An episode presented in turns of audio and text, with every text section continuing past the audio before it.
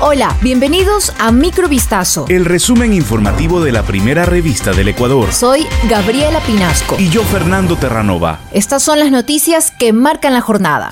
Con 102 votos a favor, el Pleno de la Asamblea Nacional inhabilitó por dos años a la ex ministra de Salud, Jimena Garzón, dentro del juicio político iniciado en su contra. El presidente de la Asamblea Nacional, Virgilio Saquicela, convocó a esta sesión con el fin de iniciar el juicio político en contra de la exfuncionaria por incumplimiento de funciones en los procesos de adquisición de medicamentos. Entre los argumentos presentados en la moción contra Garzón figuraba que bajo su gestión se compraron medicamentos a precios por encima del mercado. También se mencionó desabastecimiento de medicinas y otros productos en los hospitales públicos del país. Tras la votación en su contra, Garzón se convirtió en la primera funcionaria del gobierno de Guillermo Lazo en ser censurada por el legislativo. Edison Burbano, abogado del ex policía Germán Cáceres, acusado del femicidio de su esposa María Belén Bernal en un recinto policial cerca de Quito, dijo que va a pedir que se trate el juicio como un homicidio y que para él, el juez de la causa, no es competente para llevar adelante este proceso. Dijo que la Fiscalía ha expresado en la primera audiencia que el caso se trate como un femicidio y remarcó que si se lo trata como homicidio,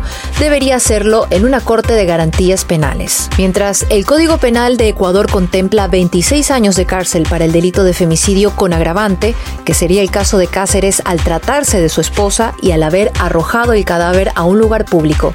El homicidio, sin embargo, tiene una pena máxima de 13 años de prisión, que puede llegar a 18 si se considera culposo.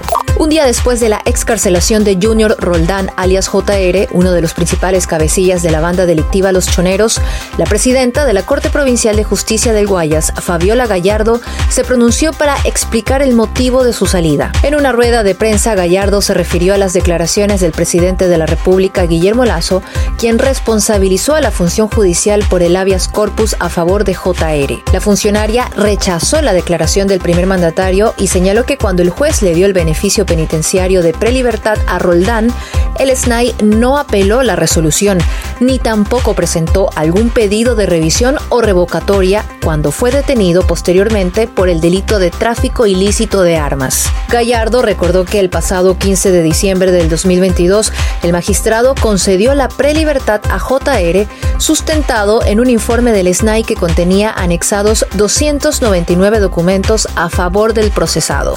La Embajada de Ecuador en Panamá confirmó este miércoles que 22 ecuatorianos se encontraban en el autobús con migrantes accidentado en ese país centroamericano y que ha dejado hasta el momento 39 muertos. En su cuenta de Twitter, la embajada indicó que están en contacto directo con las autoridades migratorias para conocer sobre el estado de salud de 22 compatriotas que se encontraban en este autobús accidentado en la provincia de Chiriquí con 60 migrantes de varias nacionalidades. En un comunicado emitido en Quito, la Cancillería lamentó profundamente la tragedia ocurrida en Panamá en la madrugada, en un nuevo accidente de tránsito que involucra a un bus que transportaba migrantes desde la zona del Darién hasta Chiriquí, en la frontera con Costa Rica. Desde Panamá se informó que al menos 39 personas murieron y más de 20 resultaron heridas cuando el autobús cayó a un precipicio la madrugada de este miércoles en el área de Hualaca, en el occidente de Panamá.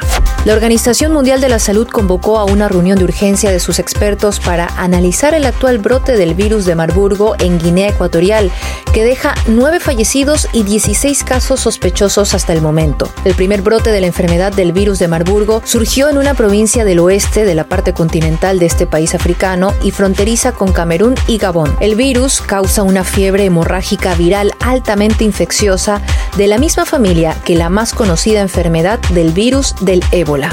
Esto fue Microvistazo. El resumen informativo de la primera revista del Ecuador. Volvemos mañana con más. Sigan pendientes a vistazo.com y a nuestras redes sociales.